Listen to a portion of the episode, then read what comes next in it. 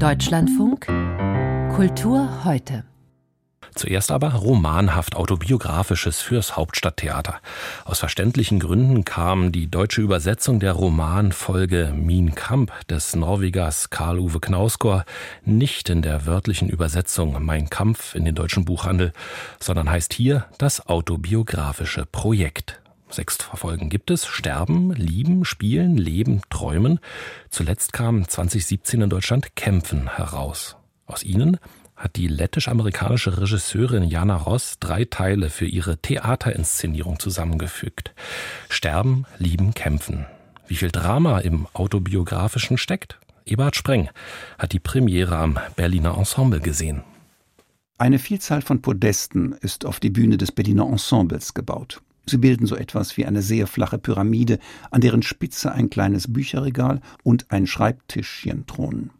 Rechts steht eine Küchenzeile mit allerlei Haushaltsplunder, links ist Erdreich und unten eine kleine Wasserfläche eingelassen. Die Bühne der Bettina Meyer markiert so etwas wie die mentalen Räume, in denen sich der Schriftsteller und Familienvater Karl Ove Knausgard mit erheblichem Widerwillen orientieren muss. Gabriel Schneider spielt den berühmten Autor in dieser Sammlung von Ausschnitten aus dessen autobiografischer Romanfolge als permanent aggressiven und unterschwellig verunsicherten Mann. Wenige Wochen nachdem der Roman beendet war, begann mein Leben als Vater in Elternzeit.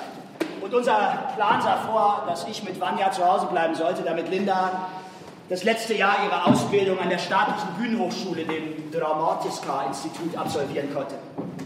Ein Schriftsteller, eine Lyrikerin und die gemeinsame Care-Arbeit für ihre erste Tochter Vanya, da sind häusliche Konflikte vorprogrammiert.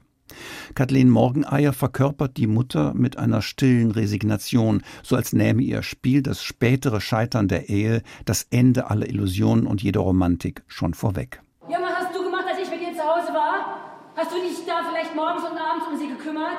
Bin ich vielleicht jedes Mal ins Café gegangen, wie du es jetzt tust, wenn du nach Hause kommst? Ein Zimmerpflänzchen ersetzt in diesem bunten Theater die Tochter. Einen erbärmlichen Spott erzeugt dieses und ähnliche Requisiten, wenn Vater Karl Owe mit anderen Eltern und deren Pflänzchen zu einem Treffen zusammenkommen. Die Inszenierung der Jana Ross ist sehr darauf bedacht, diese Literaturnacherzählung mit varietéhaften Elementen aufzuhübschen. So leitet auch mit Cynthia Mikas ein im Programmheft sogenannter Master of Ceremony den Abend ein und begleitet als Konferencière auch weiterhin Karl Oves Kampf für innere und äußere Freiheiten. Das Fremdsein in der eigenen Rolle als Mann ist schon zu Beginn des Abends angelegt, wenn von Knausgars Vater die Rede ist, der vor seinem Tod in völliger Verwahrlosung in einer stinkenden Bude dahin vegetiert hatte. Die Auseinandersetzung mit dem verhassten Vater und dem durch ihn tradierten Männerbild sind die Seele der Aufführung und strahlen in die Reflexion des Autors in seiner neuen Rolle als Vater.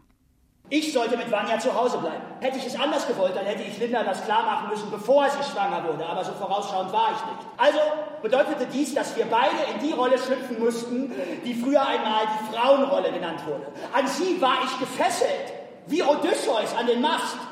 Und so kam es, dass ich modern und verweiblicht mit einem wutschnaubenden Mann aus dem 19. Jahrhundert in meinem Innern durch die Straßen Stockholms lief. Der innere, wutschnaubende Mann kämpft vor allem mit dem Geist des verstorbenen Vaters und einer vergangenen Welt, die als Ansammlung von Gespenstern in seine Gegenwart hinein irrlichtert. Das ist ein permanenter Stress. Er ist in der von Paul Herwig verkörperten Vaterfigur während der gesamten Aufführung präsent. Die düstere Vergangenheit, für die er steht, ist in einer Schlüsselszene eingefangen. In der verkommenen Wohnstadt des Vaters entdeckt der Protagonist ein Exemplar von Hitlers Mein Kampf. Ich musste es gelesen haben, bevor ich den Roman beendete. Zumindest musste ich es überflogen haben, um zu wissen, worum es ging. Das Gefühl von Unbehagen, was sich bei mir einstellte, war gigantisch.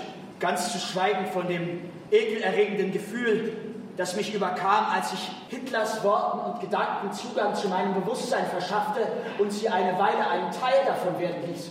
Hitlers Kindheit und Jugend ähneln meiner eigenen, sagt der Autor, spricht von dessen Angst vor dem Vater und dessen Liebe zur Mutter und der Sehnsucht, etwas Großes zu werden. Knausgårds Auseinandersetzung mit Hitlers Propagandaschrift Mein Kampf stehen am Ende seines Romanzyklus Min Kampf, den Jana Ross hier in Ausschnitten fürs Theater zusammenfasst. Aber das ist alles eher arrangiert als inszeniert, eher nacherzählt als nacherlebt und zeigt aufs Neue die Grenzen einer Bühne, die epische Literatur eben nur illustriert und nicht fürs Theater erschließt. Kritisiert Ewart Spreng, er hat am BE Sterben, Lieben, Kämpfen nach Karl-Uwe Knausgor gesehen.